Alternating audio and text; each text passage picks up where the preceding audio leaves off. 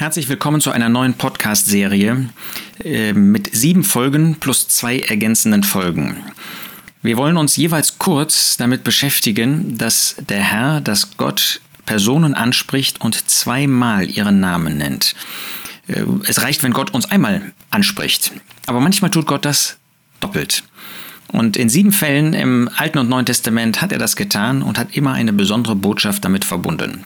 Ich bringe diese sieben Fälle in eine Reihenfolge, die mir sinnvoll erscheint. Das ist eben jetzt nicht die chronologische von 1. Mose bis zum Ende, ähm, sondern ich habe versucht, einen, einen geistlichen Aufstieg in diesen Ansprachen zu sehen und beginne deshalb in der Apostelgeschichte Kapitel 9. Das ist die Begebenheit, wo Paulus, Saulus genannt, von Jerusalem nach Damaskus läuft, ähm, um möglichst viele Christen, die zur Versammlung Gottes gehören, umzubringen. Und dann heißt es in Vers 3, als er aber hinzog, geschah es, dass er sich Damaskus näherte. Und plötzlich umstrahlte ihn ein Licht aus dem Himmel, und er fiel auf die Erde und hörte eine Stimme, die zu ihm sprach, Saul, Saul, was verfolgst du mich? Er aber sprach, wer bist du, Herr? Er aber sprach, ich bin Jesus, den du verfolgst. Das ist die Bekehrungsgeschichte von Paulus. Paulus hat eine einzigartige Bekehrungsgeschichte erlebt. Gott hat hier nicht einen Menschen benutzt, wie er das normalerweise tut. Ähm, in aller Regel, das finden wir in Römer 10, benutzt Gott uns, Gläubige, benutzt er Menschen, um andere zu dem Herrn Jesus zu führen. Paulus aber hat eine einzigartige Berufung, weil er ein einzigartiges Ziel mit diesem Diener vorhatte. Das macht der Apostel Paulus selbst in Galater 1 deutlich. Galater 1 zeigt uns nämlich, dass die Berufungsgeschichte von Paulus wegweisend ist, auch für seinen Dienst und für sein Leben. Gott hatte ihn von seiner Mutterleib an, Galater 1, Vers 15, abgesondert und hatte wohlgefallen, seinen Sohn in mir, schreibt er, zu offenbaren. Also Gott hatte nicht nur wohlgefallen, den Sohn für Paulus zu offenbaren, sondern in ihm. Und das war dadurch möglich, dass er direkt von dem Herrn Jesus zur Bekehrung geführt wurde, dass es kein menschliches Instrument gab, was zwischen Gott als Botschaftsüberträger an Paulus getreten ist, sondern der Herr selbst hat diesen Dienst, dieses Evangelium verkündigt. Und er spricht ihn an, Saul, Saul. Das war wie aus heiterem Himmel, das war aus heiterem Himmel.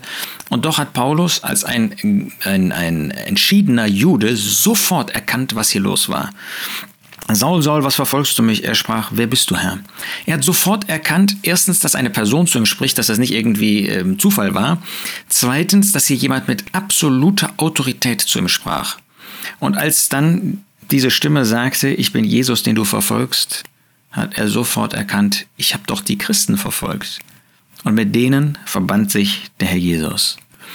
Das heißt, der, den er verfolgte, Jesus, das war doch dieser Jude, den die Christen hier zum Messias, zum Herrn machten. Mit dem wollte er nichts zu tun haben. Und gerade den hat er verfolgt und der brachte ihn jetzt zum Stillstand. Der trat jetzt in sein Leben und hat ihn zur Bekehrung geführt. Und das war eine Radikalbekehrung. Wir wissen aus Römer 16, dass Paulus durchaus Verwandte hatte, die vor ihm zum Glauben gekommen sind, wo er das schon mal gehört hatte. Vielleicht war das auch ganz besonders, ähm, dass der Hass in seinem Leben dadurch hervorgerufen worden ist. Aber jetzt trat dieser Jesus, dieser demütige Jesus, der auf dieser Erde in Niedrigkeit gelebt hat, das Werk der Erlösung vollbracht hat, jetzt trat er in sein Leben und zwar von jetzt auf gleich. Und Paulus hat das erfasst und hat sich bekehrt. Ich möchte dir sagen, du wirst nicht eine solche einzigartige Bekehrungsgeschichte haben. Und doch ist jede Bekehrung einzigartig, ist jede Bekehrung anders. Hast du Jesus schon als dein Retter angenommen? Es ist der Herr Jesus, der zu dir spricht durch sein Wort. Es ist der Herr Jesus, der dich zur Bekehrung aufruft. Es ist der Herr Jesus, der dein Leben sucht.